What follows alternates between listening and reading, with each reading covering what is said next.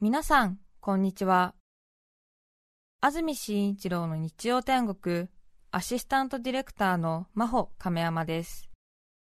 日天のラジオクラウド、今日は690回目です。日曜朝10時からの本放送と合わせて、ぜひお楽しみください。それでは、4月11日放送分、安住紳一郎の日曜天国。今日は番組のオープニングとメッセージコーナーをお聞きください。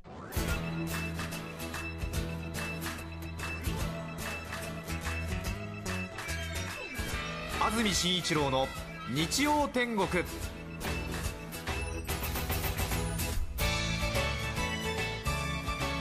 おはようございます。4月11日日曜日朝10時になりました安住紳一郎です。おはようございます。中澤由美子です皆さんはどんな日曜日の朝をお迎えでしょうか？天気のいい日曜日を迎えています。今日の関東地方は雨の心配ありません。今日の天気は晴れ。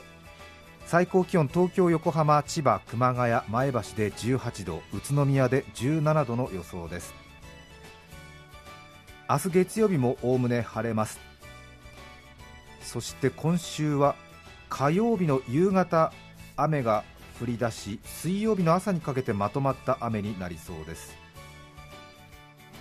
ちょうど今週は関東は小学校、中学校、高校もでしょうね。入学式が多かったようですね、そうですね。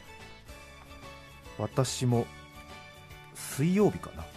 中央線 JR 中央線に乗ってましたら中央線はちょうど電車の両サイドの窓から東京都内の住宅街がよく見えるわけですけれども、えー、小学校なのか中学校小学校だと思うんですがどの辺りかな？中野もっと向こうですね。高円寺とか荻窪とかの辺りでちょうど中央線から北側に見えてましたけども校庭があって、うん、その校庭で入学式やってましたね、体育館で普段はやるんでしょうけれども、はい、昨今の状況を鑑みて外での方がいいと思ったんでしょうね。なので校庭で普段からやってませんよね校庭で入学式は、ね、やってるのかな？特別ですよね、えー、きっと。なので綺麗に着飾ったお母様方スーツを着て、えー、ハイヒール履いて、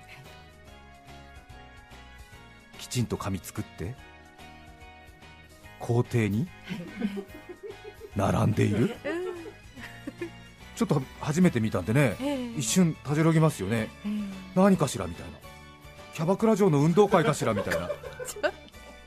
いやでもなかなかだって色とりどりのね今最近あの小学校とかのお母様方も若いから白とかピンクのスーツ着てらっしゃいますでしょ、紺とかねグレーばっかりじゃないですもんね、白とかピンピンクはいなかったと思いますけども白、とかクリーム色のね、ツーピースのスーツですもんねお母様方。はい。華やかですよね。が小学校の校庭の半分を埋めてますもんね、そうするとなんとなくね、まあ、絶対ねあの放送では言えませんけれども、言っちゃってますけどもね、でもなんとなくそういう風にね、あんまり校庭でハイヒール履いてスーツ着た女性たちがうわーたくさん並んでると、なんかね、珍しいもの見たなっていう感じで。よかったですね。ね当然ね、はい、あと半分にはちっちゃい少年少女たちがそれぞれの格好をして並んでるんですけども、なんとなくね初めて見てちょっと驚きましたね。もうちょっと見てたかったでしょうね、そうですね。電車で一瞬じゃなくてね、はい、意外にね電車の中から見える光景ってインパクトありますもんね、今年は少し保護者の方の参加を1人までにしてくださいとかいろいろ条件があったりするんでしょうかね。入学式。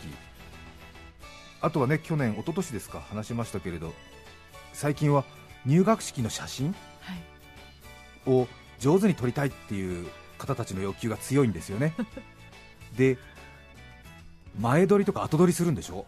入学式の写真もスナップ写真でさえ。気持ち分かりますよね。あんまりあの入学式のあの看板の横で写真撮りたいんだろうけれどもちょっとね、はい。周りの人との順番があったりとかなかなかいいタイミングで撮れなかったりするみたいなので乃木坂の青山墓地の手前にとっても桜が綺麗な場所があるんですけどそこでこの人たち何の撮影だろうと思って小さい男の子とお母さんが青山墓地で写真撮っててお父さんでも亡くなったのかなと。そんなわけはないでしょ、えーえーそんなわけはないわけよ。うん。だってシャッターをお父さんが撮ってるからさ。でしばらくこの子たちは何してるんだろうと思ったらはい。多分どっか近くなのか遠くなのかの小学校の入学式の写真でいい写真が撮れなかったかもうここで撮ろうって決めてたのか。ね。綺麗な桜をバックに入学式のスーツらしいスーツを着た男の子とうん。入学式用のスーツを着たお母さんで写真撮ってましたへねいい話しようと思ってるんですけどなんとなく毒づいちゃうっていうのがね 私の悪い癖ですけど。でも気持ちわかりますでしょ？えーわかりますよ。ええーすごい偉いなーって。偉いなと思う気持ち半分とね、はい。ここまでやるんだっていう気持ち半分と。本当うにできないですよ。手間がかかりますもの。でもやっぱりいい写真撮りたいっていうそうねそうですね、やっぱそういうのあると年末例えば年賀状とかの写真選ぶとき困らないだろうなって。なるほど。はい。そうかそうか、うん。年賀状とかねご挨拶に使う場合はやっぱり上手に撮れてた方がいいですもんね。入学式の写真はやっぱりあのね入学式っていうこう看板の横でね誉れ高い感じでねちょっと鼻の穴膨らまし気味に撮るのがいいですよね。いいですよね。私はちょっと変わった趣味持ってますんでね全国各地の名門校の入学式で勝手に記念写真撮るっていう 活動もしてるんですよね。以前ちらりと、ええ。ね聞いて耳を疑いましたけども。そうですね。うん。あんまり公にしますとねまたこの何ですか？この趣味がなんかこう一大ムーブメントになるとねまた炎上社会なのであおかしなことになりますでしょ？ね。あの入学式に関係ない方はうん。校門前に立たないでくださいみたいなことになるわけでしょ？そういやもうもうすでにねええ。もう問題だとは思うんですけどだから私も迷惑かかんないようにスッて言ってパッてスッて帰ってるんですけど。でもやっぱりなんていうんですかねうん。それぞれの地方地方にある名門校ってあるじゃないですか。ええ。東京だとね都立日比谷高校とか都立西高校とかねありますでしあょりますね。うん。県立浦和？うんはい。湘南高校？どうですか？いいですよね。うん。滋賀県の名門の彦根東高校っていうね素晴らしい学校があるんですよ。滋賀県でナンバーワンでしょうね文武両道の学校でちょうどね彦根城の城内にあるんですよ。確かねあそこの藩のお城の家老の屋敷の横ぐらいか何かで門構えてて素晴らしい立地なんですよね。だから昔から多分藩の優秀な指定たちを集めてっていうそういう歴史があると思うんですけども。だからみんなもう何ですかこう本当に喜んで入学してくる感じがあって私もそこ偶然横通ったんですけどね。彦根東高校と噂には聞いてたけどここかと。ああ素晴らしい学校だと思って入学式っていう看板があったんでね。ちょっと一枚失礼しようと思ってパチリと取りましたね、ええ私のお気に入りの一枚。そうですか。はい。えちょっとどうやって？どうやって？いやなんかその入学式が一通りなんか落ち着いたのかな、はい。でも入学式っていう看板は出てたんですよ。すね。これはとこれは取るだろうと思って。たいんですよね。撮りたいですよ撮ねりたいですよ。撮りました。一人だったの？お連れがいたんです。かスタッフの方と一緒だったんですけどね撮ってもらいました、えやってくれました。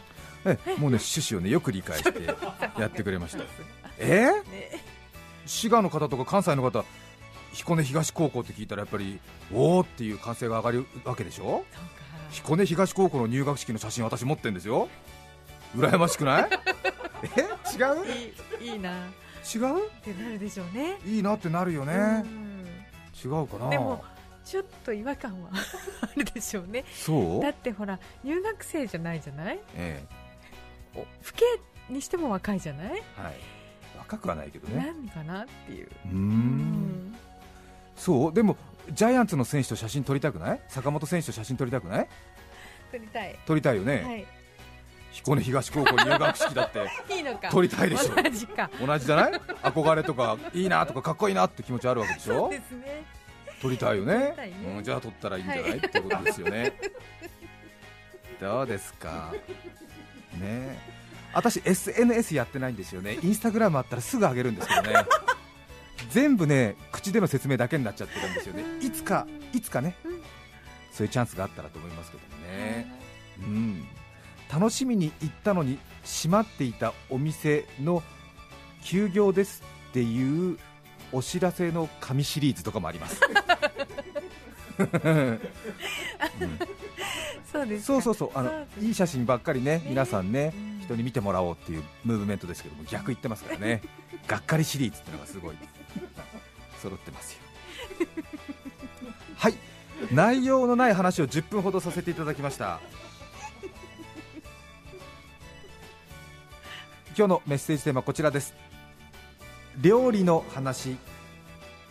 名古屋市のランチョンマット先輩27歳女性の方からいただきました。ありがとうございます。ありがとうございます。料理の話。去年職場の人からお弁当箱をもらいましたえー、プレゼントですかね、うんいいですね。カバンに立てて入れることも可能なくらい汁漏れがしにくいというお弁当箱です。へえ箱には仕切りが内蔵されていて3つのポケットに分かれています。ん？どういうことだろう。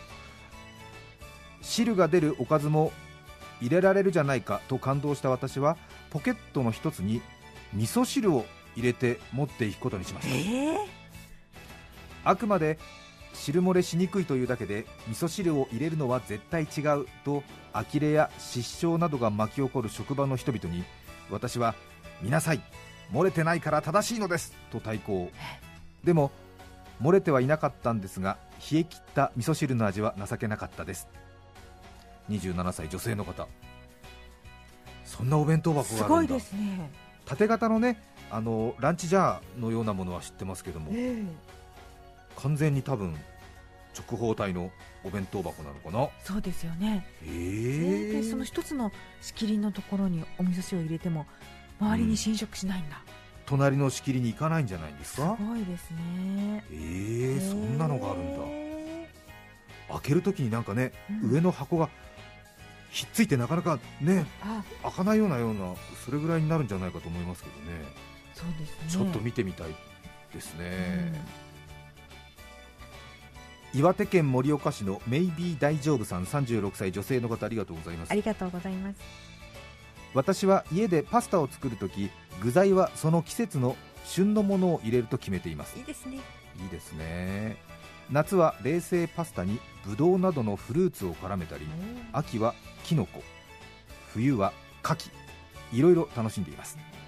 そして今の時期はやはり春の山菜です。昨年同僚に教わ昨年同僚に教わったフキノトウのパスタに挑戦しました。産直でフキノトウを買ってきて少し湯がいてベーコンとハーブ塩で味付けしただけの春のフキノトウパスタです。お気に入りの桜模様のパスタ皿に盛り付けて目にも鮮やか気分も上がります、しかし一口食べてみるとやはり春の山菜フキノトウはかなり苦いこれが春の味覚だよと言われればそれまでですが結構苦いのです。春だね地味深いねと自分に言い聞かせながら 全部平らげましたが、はい。内心はもう作らないな。来年はタケノコだなと思っていました。はいはいはい。今年の春まだ私は春のパスタを作っていません、はい。昨年懲りたと思われたフキノトウのパスタですがどういうわけかまた挑戦してみたい気持ちになっています私の体があの春の苦味を求めているのかもしれません。旬の味覚恐るべしです。あねー挑戦素晴らしいですね。ね。確かにフキノトウの切り方とか味付けは難しそうですね。そうですね。まるっと入れればいいってわけじゃないもんね、うん。まあ入れてもいいんだけどちょっとね中まで味付けをとかそういうことかな。難しい。やっぱり揚げ物でなんとなくえいっと食べると苦味が緩和されるようなイメージがありますから。そうね。ええ。油でね、うん。ポロっと入ってると結構ダイレクトにくるかもですね。そうですね、うん。苦いだけのパスタになっちゃったらきついよね。うん。うんやっぱりちょっとなんかバターっぽいあ甘みとか？えーそうですね。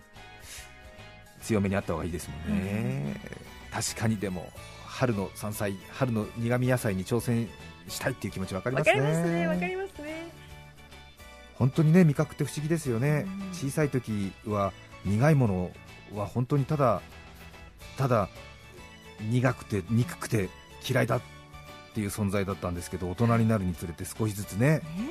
コーヒーとかゴーヤーとかピーマンとかねね。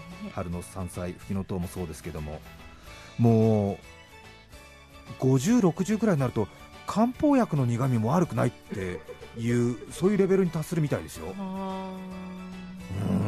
よくほらおじいちゃんとかが漢方薬そのままねーなんか食後にお茶飲む時と一緒に飲んでたりとかしてこの人味覚ないのか？みたいな小さい時思ってましたよね。あーね直接流し込んで直接ね流し込んでね、はい。うん。顔しかめることもなくなんかそういう域に達してる人もいるみたいですよ、うん。なんか、うん、悪くないなんて言ってね、うん、この苦味がいいのよなんて、えー、本当？はなんて思いますけどね、川越市のゆずさん13歳、中学校2年生からいただきました、ありがとうございます。あ。りがとうございます。去年の12月に母がコロナで入院しました、あえら、それは大変でしたね。大変でしたね。父は仕事が年末で忙しくそして料理はできません。私は中学校塾だけでも忙しいのに夕飯の支度もすることになったのでした。頑張ったね母からは正午から料理を少しは手伝っていたのですが一人で買い物からやるのは初めてで緊張しました。初日はカレーとコールスローをなんとか作り上げ父は美味しいと言って食べてくれました。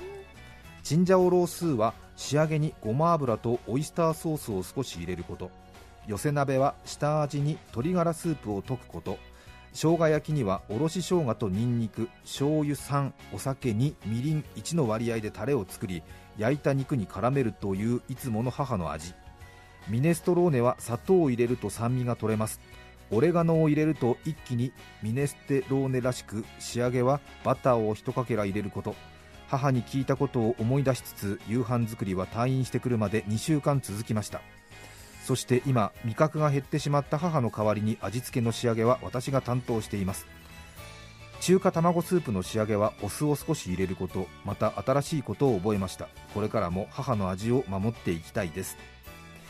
川越市の13歳ゆずさん中学校2年生。すごい。あららららららら。なんとなんと。素晴らしいね。素晴らしい。えー、こんなにしっかりした中学校2年生いるの？いやこれは。ー驚きましたね。娘の自慢をしたいお母さんが書いたんじゃなくて？これ。すごい。ちょっと。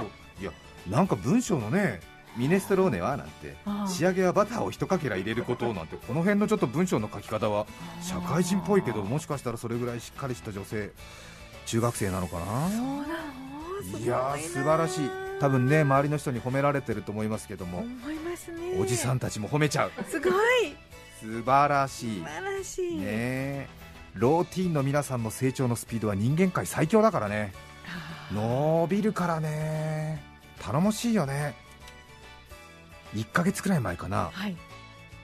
成田市の小学校6年生の女子児童今女の子って言ったらいけなかったりするみたいですので女子児童って言いますけどもね。まあ女の子でいいですよね。手紙もらって私。へ今小学校とか中学校で社会の勉強で自分の職業について調べるっていう授業があるんでしょ。うん。それでその女の子は放送局の仕事アナウンサーの仕事に興味があるって言ってはい。それでどういう仕事なのか教えてください。それが学校の授業の宿題になってますっていう手紙もらったんですよ。へそういう手紙最近そういう授業多いみたいでええ。結構いただくんですよね。でなかなかね全員丁寧に返すことができないのでえ。決められたフォーマットの印刷された文面をお返しするだけっていう時も多くて申し訳ないなとは思ったりもするんですけど、へなかなかねその子の手紙が熱がこもったんで、ええ。ちょっと私もそれ手紙開いたのが夜夜中の3時過ぎぐらいだったんでなんかちょっとこっちもなんか急にこうなんかなんであの深夜のショッピングチャンネルみたいななんかこう向きになってるみたいな感じのなんか 本当？これ？安い？みたいな感じあるでしょ？深夜のなんか変なテンション。すごくある。あわかりますよね、はいはい。うん、で会社にいたから、うん。えーで開けたら、おーしと思って、この子の熱に正面からちょっと向き合ってみようと思って、すごい真剣に、かなり小学校5年生にしてはきつめと思われるような内容を、本当に必要なことをガッて書いてね、送ったの、かなりね強く送った、とりあえず教科書の朗読など授業で当てられた時は、少なくともクラスで一番というか、クラスの中では頭2つ必ず抜けてることみたいなこと書いて、もう読んだら泣いちゃうんじゃないかってぐらいなんかガーって書いたわけ。おへーえーで送ったのね、はい。そしたら3週間後ぐらいに、はい。ついこの間ですけども、はい。授業で発表があってそして先生にも評価してもらってこういう作文を提出しました、そして私はこう思いましたっていう返信があったの。でそれ読んだら素晴らしいね小学校5年生で。こっちが言ったことをもう150%理解してで学校の手紙あ学校の作文にはこう書きましたけども学校の作文で書くにはちょっと度が強すぎると思ったんで少しあの学校に提出した作文は安住さんのニュアンスを7割5分に抑えました。でも私の心の中に打ち込まれたものはこれですっていう。でこれから10年間で私がやるべきことはこの4つですって1234って書いてあった。でそれがねすごく今私たちが現役で仕事をしている20代とか30代のアナウンサーに見せたわけ。はい。小学校5年生がこういう心意気でこれから10年生活するよって言ったらみんなで涙を流してたもうね本当にね間違いないことが書いてあった。素晴らしい。そしてね1234の4のね補足って書いてあった。あ。スキャンダルには注意しますって書いてあった。小学5年生で。えっと思った。素晴らしいと思った。そのユーモアを込めて素晴らしいと思ってねうん。本当ですね。それ先生の教えに盛り込まれたことですか？えあ私ですか？はい。あ私のその一番最初に返信したはい。教えの中にもちょっとね入っててあのあ必ずユーモアを盛り込みなさいとか、えー大人とか年上とか年下の人たちの心をくすぐるようなセンスを磨きなさいみたいなことが書いてあったから多分、うんうん彼女は私をくすぐるには多分これだろうと思ってスキャンダルには気をつけます。かっこ笑い的なことも書いてあって素晴らしいと思もう本当に心打たれた。本当ですね。もう本当ローティーンのね成長のスピードすごいから。で一昨日手紙返しました。へ素晴らしい内容で若手のみんなとも読んだけれども、うんうん本当にあなたの言ってることは合ってるから私たちも負けないように努力しますって書きました。そしてただ一つ間違いはスキャンダルに注意しますと書いてありましたけどもあまりにも注意すると面白くない人生になりますので正しくは致命的なスキャンダルに注意しますに直してくださいって言って送り返した将来楽しみだわ。ーどんな実を結ぶだろう。うん。楽しみだ。よかった。本当ですね。本当にねユーモアのある小学生でね助かった。本当ですね、うん。その俺の狂気を受け止められる器量がなかったらちょっとした問題になってるからね、そうかも気持ち悪い手紙が来ました。先生。先生なんか気持ち悪い大人の人から返信が来てしまってどうしたらいいですか？あほっときなさいほっときなさいほっときなさい。いいねいいねほっときなさい。いいね。ほっときなさい。皆さんからのメッセージお待ちしています。加須市のマロンタルトさん58歳女性からいただきました。ありがとうございます。ありがとうございます。お元気ですか？マロンタルトさうんん。料理の話4月8日の朝。ん？ついおついこの間ですね。そうですね。はい、新聞を読みながら生島博さんのラジオを聞いていると何やら料理の話が聞こえてきました。はい。おはよう一直線かな？そうですね。生島さんのラジオを聞いていると何やら料理の話が聞こえてきました。用意するものはトマト大きいサイズ1個と牛ガエルと聞こえてきました。え？え？牛ガエル？牛ガエルは食用ガエルのことだから まあ食べられないことはないとは思うけど自分で用意するのはなかなか大変だよなと思いました。はい。それとも私が知らないだけで都会では牛ガエルを売っているお店があるのだろうか。それにしても朝から随分攻めてレシピだな。さすが生島さんだなどと思って続きを聞いていたら、ね牛ガエルは普通にお店で売っていますよ。えー？ええやっぱり今は売っているのか。そうなんだもし手に入らなければ大豆を自分で蒸していただいてん？牛ガエルではなく蒸し大豆でした。似てる。似てますね。そうですか。蒸し大豆。へえそうですか。そうですいかやちょっと私もわからないけれど売ってるの？蒸し大豆ありますね。パックになってますね。パックになって？えええおからみたいな感じで売ってるなんかああいうパウチみたいになったりいろいろな、へー。はい、スタイルで。はあ牛そうですか。ね。えうーん。確かにラジオで早口で言われたら私みたいに料理しない人間は蒸し大豆ってあんまりね大豆を蒸したものっていうのが頭にないから、ね蒸し大豆蒸し大豆って言ったらうんなんだろうみたいなうん。新しいちょっとレンズ豆みたいなものかなみたいなね。うん。蒸し大豆？蒸し大豆？別の種類のうね、ん。お豆かなとか。牛ガエル飛びましたね。飛びましたうねん。トマト大きいサイズ1個と牛ガエル牛ガエル売ってますよ今。なんて蒸し大豆ということですね。うーん半熟のオムレツサンドを原宿の表参道っていうね聞き間違いの例もありますけどもね、えあー。まあね。あ面白い。面白いですね、はい。さて今日番組冒頭で私が各地の名門校の前で勝手に入学写真を撮っているって話しましたけれども、滋賀県のゼゼ高校出身の方からお便りいただいています冒頭彦根東高校を褒めたたえておられました。もちろん彦根東高校は文武両道の素晴らしい高校です。甲子園にも出場している公立高校は彦根東高校をいて他にないと思います、一方で滋賀県のナンバーワン名門校はゼゼ高校です。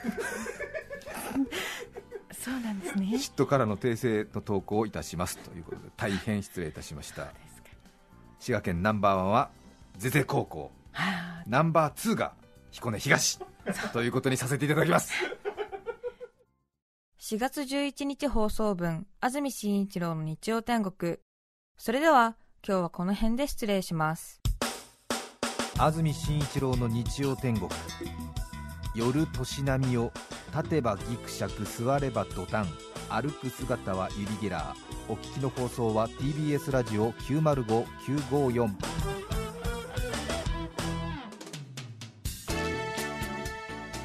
さて来週4月18日の安住紳一郎の日曜天国。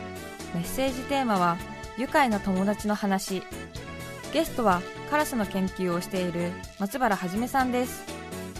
それでは来週も日曜朝10時 TBS ラジオでお会いしましょう。さようなら。安住紳一郎の TBS ラジオクラウド。これはあくまで試供品。皆まで語れぬラジオクラウド。ぜひ本放送を聞きなされ。954905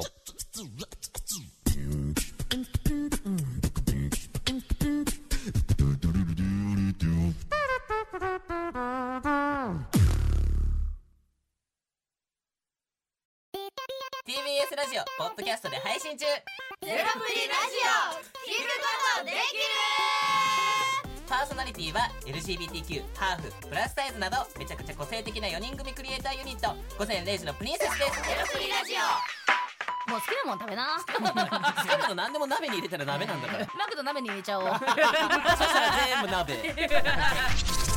おならが出ちゃったことを何て言いますか？プリグランスバズーカ。ちなみにおしゃれではないよ。ゼロプリラジオ笑ってるやん。こんな感じになります笑い方海賊になります。おうち最後にこの CM 聞いてるみんなに一言。お前お前え？なんで言った？とにかく聞いてください。ゼロプリで検索。ゼロプリラジオ毎週土曜午前0時に配信。それではポッドキャストで会いましょう。せーの。ほなまた。ゼロプリレディオ